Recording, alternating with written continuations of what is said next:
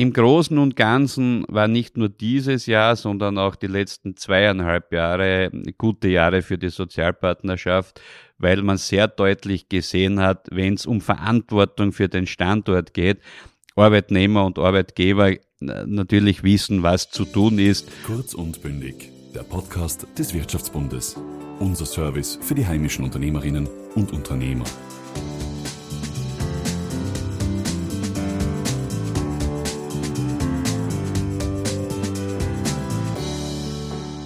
2022 war ein ereignisreiches Jahr für die österreichische Wirtschaft. Im Frühjahr steckten wir noch mitten im Lockdown aufgrund der Corona-Pandemie. Dann folgte der Angriffskrieg Russlands auf die Ukraine, gefolgt von einer weltweiten Energiekrise. Im Dezember ist es für uns Zeit, zurückzublicken, gemeinsam mit unserem Generalsekretär und Abgeordneten zum Nationalrat Kurt Ecker.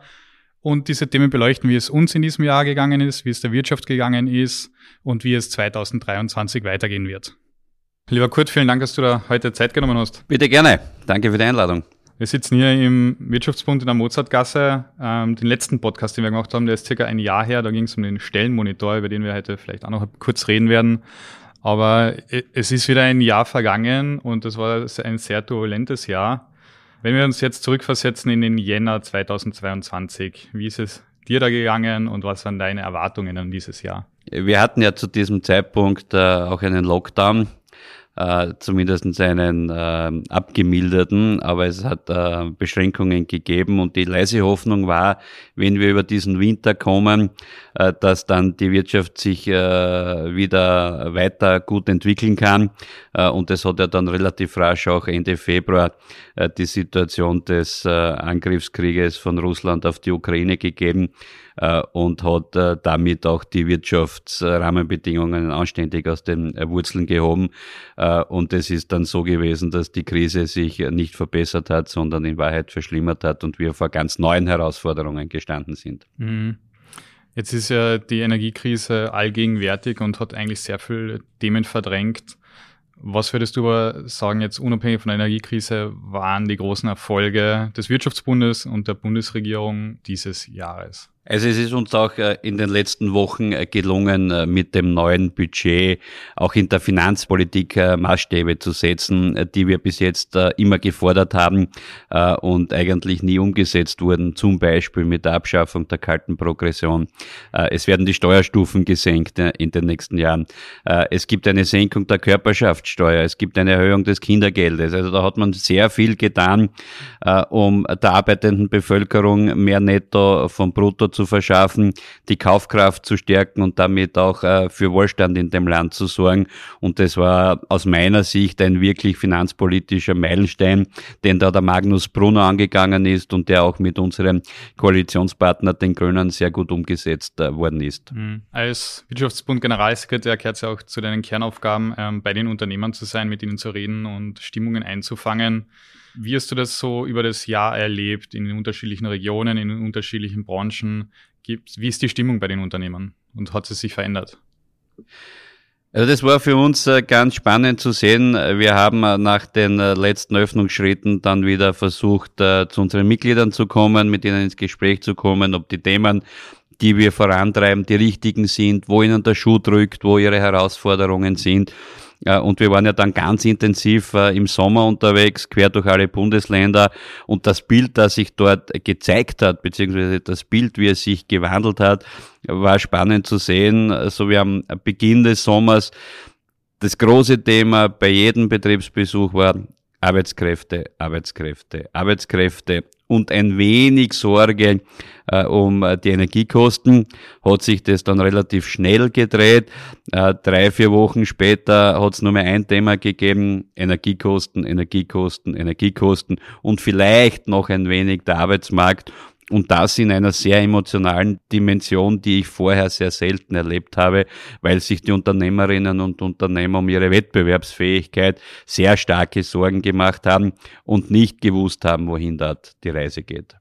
Hat hier deiner Meinung nach die Regierung genug getan, beziehungsweise was braucht es noch, um auch die Wirtschaft wieder hoffnungsvoller in die Zukunft schauen zu lassen? Ich glaube, die österreichische Bundesregierung hat mit dem Energiekostenzuschuss relativ rasch reagiert, äh, um halt dort äh, eine gewisse Stabilität in den Kosten hineinzubringen. Es wird aber jetzt noch dringend notwendig sein, im Vergleich zum äh, deutschen Unterstützungsmodell noch die eine oder andere Maßnahme zu setzen, um wettbewerbsfähig zu bleiben. Die österreichische Wirtschaft ist sehr stark gekoppelt mit der deutschen Wirtschaft und wenn es dort Wettbewerbsunterschiede gibt äh, in den Produktionskosten, sind die österreichischen Unternehmerinnen und Unternehmer nicht mehr äh, konkurrenzfähig und wenn sie nicht mehr konkurrenzfähig sind, können wir nicht exportieren und wenn wir nicht exportieren können, haben wir als Exportland ein echtes Problem.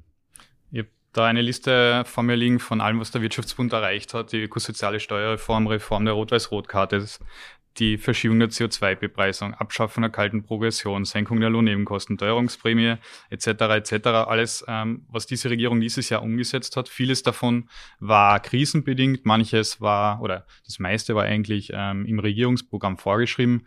Wenn man jetzt ins Regierungsprogramm schaut, muss man erst einmal feststellen, diese Regierung hat so viel umgesetzt wie selten eine Regierung davor, auch wenn es oft nicht so wahrgenommen wird.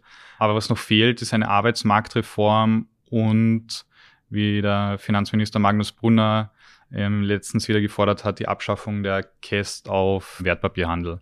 Wie realistisch sind diese zwei Reformen deiner Meinung nach noch, beziehungsweise was braucht es denn in Zukunft noch? Denn diese Regierung soll ja noch zwei Jahre weiter regieren und reformieren.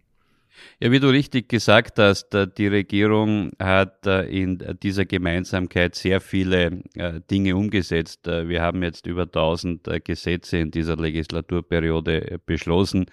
Das kann man nicht immer die Qualität an der Anzahl der Gesetze messen, aber man sieht schon, dass ein Wille da ist, den Standort weiterzuentwickeln, die Gesellschaft weiterzuentwickeln, neue Dinge anzugehen.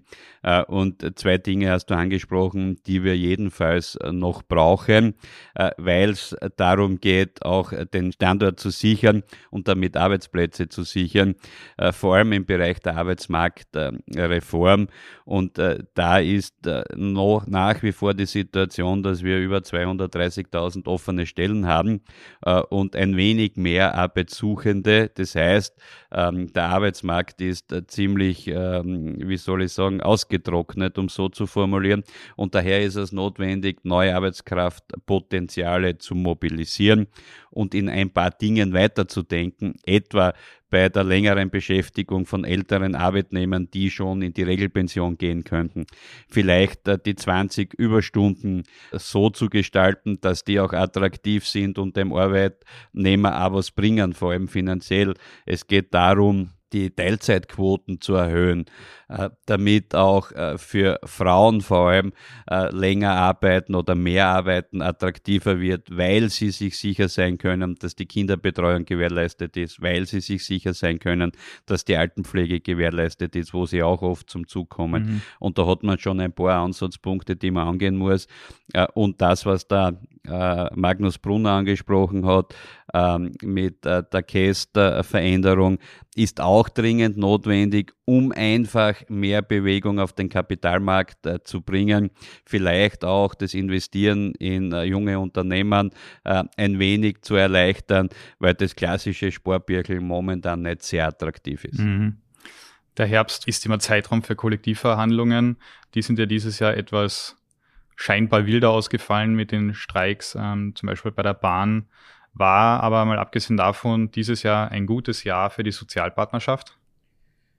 Im Großen und Ganzen war nicht nur dieses Jahr, sondern auch die letzten zweieinhalb Jahre gute Jahre für die Sozialpartnerschaft, weil man sehr deutlich gesehen hat, wenn es um Verantwortung für den Standort geht, Arbeitnehmer und Arbeitgeber natürlich wissen, was zu tun ist und man hat dann von äh, der Kurzarbeit bis zu den anderen Maßnahmen sehr viel gemeinsam auf den Weg gebracht. Und es gehört vor allem, weil du es auch angesprochen hast, bei den Kollektivvertragsverhandlungen dazu, dass man verhandelt. Und mhm. im Bereich des Verhandelns gibt es halt unterschiedliche Vorgehensweisen. Die meisten haben es geschafft, ohne Streik äh, über die Bühne gebracht zu werden, was ein gutes Signal für die Sozialpartnerschaft ist. Manche und dort, wo man es am wenigsten erwartet hat, weil sie sehr stark staatlich subventioniert sind, äh, wie bei den Bahnen, äh, ist es tatsächlich zum Streik gekommen. Ich glaube, das war für die Gewerkschaft kein äh, rühmlicher Tag, weil sie natürlich auch den Unmut äh, der Bahnreisenden oder der Pendler auf sich gezogen haben, inklusive der Klimakleber, äh, die auch noch den Morgenverkehr gestört haben, tut man, glaube ich, dem Klimaschutz nichts äh, besonders Gutes. Mhm. Du hast die Klimakleber jetzt angesprochen. Eigentlich ein, ein, ein neueres Phänomen. Also Aktivismus im Umweltbereich ist jetzt ja nicht so neu, aber dass man sich an die Straße klebt oder jetzt auch anfängt, ähm, SUVs im Stadtbereich ähm, die Luft auszulassen beziehungsweise die Reifen aus, aufzuschlitzen, ist dann schon eine, eine nächste Stufe. Ist das ein vorübergehendes Phänomen oder werden wir uns in Zukunft einfach darauf einstellen müssen? Also ich hoffe nicht, äh, dass wir uns in Zukunft auf das einstellen müssen, äh, weil das sind klar strafrechtliche äh, Verfehlungen, die da begangen werden. Und ich denke, und so wie es vorher auch schon gesagt, man tut der Sache keinen guten Dienst, wenn man auf diese Art und Weise sich den Unmut der Bevölkerung die dadurch geschädigt wird, ähm, anzieht, äh, weil man in der Sache nicht weiterkommt, sondern die Ablehnung größer wird und vom Anschütten der Bilder bis zum Festkleben, bis zum Aufschlitzen der Reifen ist das, glaube ich, in diesem Land Gott sei Dank äh, nicht mehrheitsfähig. Und ich bin eher dafür, dass es darum geht, anzupacken, statt sich anzukleben. Kommen wir nun zu deinem Jahresrückblick, zu dir persönlich. Du bist ja seit Oktober 21 Nationalrat und mit Juli 22 diesen Jahres ähm, Mediensprecher der ÖVP geworden. Wie geht's dir in dieser neuen Aufgabe? Also für mich war das Jahr 22 äh, ein sehr spannendes, äh, in dem ich sehr viel gelernt habe im Parlament, wie die Abläufe funktionieren, wie man sich einbringen kann. Hab großen Respekt äh, vor diesem Hohen Haus, habe erlebt, dass es Gott sei Dank auch sehr viel Miteinander gibt und ähm, nicht immer nur Streitereien. Also das wirkt nach außen oft anders, als es im Hintergrund ist und die Zusammenarbeit tut auch jedenfalls gut. Also das war sehr, sehr spannend ähm, insgesamt. Die neue Aufgabe als Mediensprecher ist eine sehr, sehr interessante, vor allem in dieser Zeit, äh, wo vor allem äh, die Branche sehr stark im Umbruch ist, wo der Wettbewerb nicht nur national oder regional ist, sondern auch vor allem international mit den vielen Plattformen oder mit den starken Plattformen, die es gibt, wo wir in Zeiten leben von Fake News und Echokammern, äh, ist die Politik äh, besonders gefordert, Rahmenbedingungen in dem Land zu schaffen, äh, die einen Qualitätsjournalismus äh, ermöglichen. Und ich denke, mit dem Qualitätsjournalismusgesetz, mit der Neuregelung der Wiener Zeitung, äh, mit, der, mit dem Transparenzgesetz, wo es darum geht zu veröffentlichen, äh, wo setzt die Bundesregierung ihre Mittel ein und mit dem bevorstehenden äh, ORF-Finanzierungsgesetz hat es schon oder gibt es schon große äh, Materien, die man bewältigen muss. Und das ist in Zeiten wie diesen eine sehr, sehr große Herausforderung, wo ich zuversichtlich bin, dass man vernünftige Lösungen für Vielfalt, für Qualitätsjournalismus auch zusammenbringen. Noch kurz zum ORF-Gesetz, das wird ja gerade mit dem grünen Koalitionspartner verhandelt. Natürlich wirst du keine Standpunkte über einen Podcast ausrichten, aber was, was sind die großen Diskussionspunkte beim ORF-Gesetz? Beim ORF-Gesetz ist es einfach notwendig geworden durch äh, das Erkenntnis des Verfassungsgerichtshofs, die Finanzierung neu zu regeln quasi die Gießgebühr muss adaptiert werden, weil es notwendig ist, nicht nur auf den klassischen Fernseher abzustellen, sondern auch äh, auf die Endgeräte zu gehen, die empfangsfähig sind. Zum Beispiel für den Stream, das ist ein Handy oder ein Tablet auch. Und daher muss man sich gut überlegen, wie diese Finanzierung in Zukunft, die mit Ende 23 die alte ersetzen muss, ausschaut. Und da gibt's die Möglichkeiten der Budgetfinanzierung, sprich der öffentlich-rechtliche Rundfunk wird durch das Bundesbudget finanziert, durch eben diese Endgeräteabgabe, modifiziert halt um äh, Handy und äh, Tablet oder die äh, sogenannte Haushaltsabgabe, wo es halt darum geht, äh, all jene einzubeziehen, die in Österreich einen, einen Haushalt haben. Mhm. Und es in Richtung einer Medienförderung geht. Das sind die Möglichkeiten, äh, die es äh, auszuloten gilt. Man muss sehr genau überlegen, welche äh, Belastungen kann man der Bevölkerung noch zumuten, wie kann man öffentlich-rechtlichen Rundfunk definieren, so dass er dem Zweck entspricht und wie kann man das gemeinsam gestalten, dass das jeder auch mitträgt. Wann hoffst du da mit einer Einigung? Es muss äh, eine grobe Einigung äh, mit Ende ersten Quartal, Anfang zweiten Quartal geben, so wie ich es vorher schon gesagt habe. Deswegen, äh, weil die Finanzierung Ende 23 ausläuft und es natürlich auch Vorbereitungsarbeiten zu machen gilt, um das umsetzen zu können, damit wir am 1.1.24 nicht nur ein Testbild am Bildschirm mhm. haben. Das wäre ja quasi eine der ersten To-Dos äh, 24. Hast du dir sonst schon irgendeine Gedanken gemacht ähm, oder Ziele gesetzt für, für das nächste Jahr? Ich glaube, beruflich, wirtschaftlich äh, wird äh, das äh, Jahr 23 eine große Herausforderung werden. Die Unsicherheiten in der Welt äh, sind nach wie vor da. Wir wissen nicht, äh, wie es in Russland äh, und der Ukraine weitergeht. Wir wissen nicht, ob sich die Gaspreise oder die Energiekosten stabilisieren werden. Wir wissen nicht, ob die Lieferketten auch so gewünscht ähm, uns die äh, Materialien liefern, die wir als Wirtschaftsstandort äh, brauchen. Und wir haben gesehen am Anfang des Jahres, es kann so schnell wieder was passieren, ja, dass man manche Dinge noch gar nicht äh, vorhersehen kann. Das heißt, es wird insofern ein äh, spannendes Jahr werden, dass wir noch einiges an Probleme äh, zu lösen haben.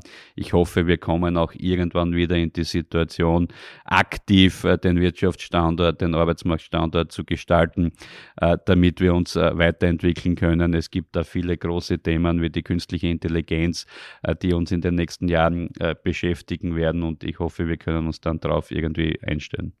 Gibt es zum Abschluss noch etwas, was du unseren Unternehmerinnen und Unternehmern ausrichten willst? Ja, das möchte ich sehr gerne. Äh, und zwar, ich danke euch und Ihnen sehr, sehr herzlich für Ihren Einsatz in dem Jahr, für das, äh, dass Sie oder ihr äh, Arbeitsplätze gesichert habt, dass ihr zum Wohlstand in dem Land beigetragen habt, dass ihr einfach versucht habt, trotz widriger Bedingungen weiterzuarbeiten und nicht den Mut zu verlieren und mit dem unternehmerischen Gehen auch dieses Land mitzugestalten. Und ich möchte mich auch bei der Wirtschaftsbundfamilie sehr, sehr herzlich bedanken Danken für sehr, sehr viele ehrenamtliche Einsatzstunden, für das immer offene Ohr für unsere Mitglieder und einfach dafür, äh, dass ihr uns immer unterstützt, die besten Ideen liefert, die wir dann weitertragen können. Äh, und ich bin sehr, sehr stolz, da an der Spitze äh, dieses Wirtschaftsbundes stehen zu dürfen. In diesem Sinn, lieber Kurt, vielen Dank. Danke für das Gespräch. Gutes neues Jahr. Kurz und bündig dieser Podcast wurde Ihnen präsentiert vom Wirtschaftsbund.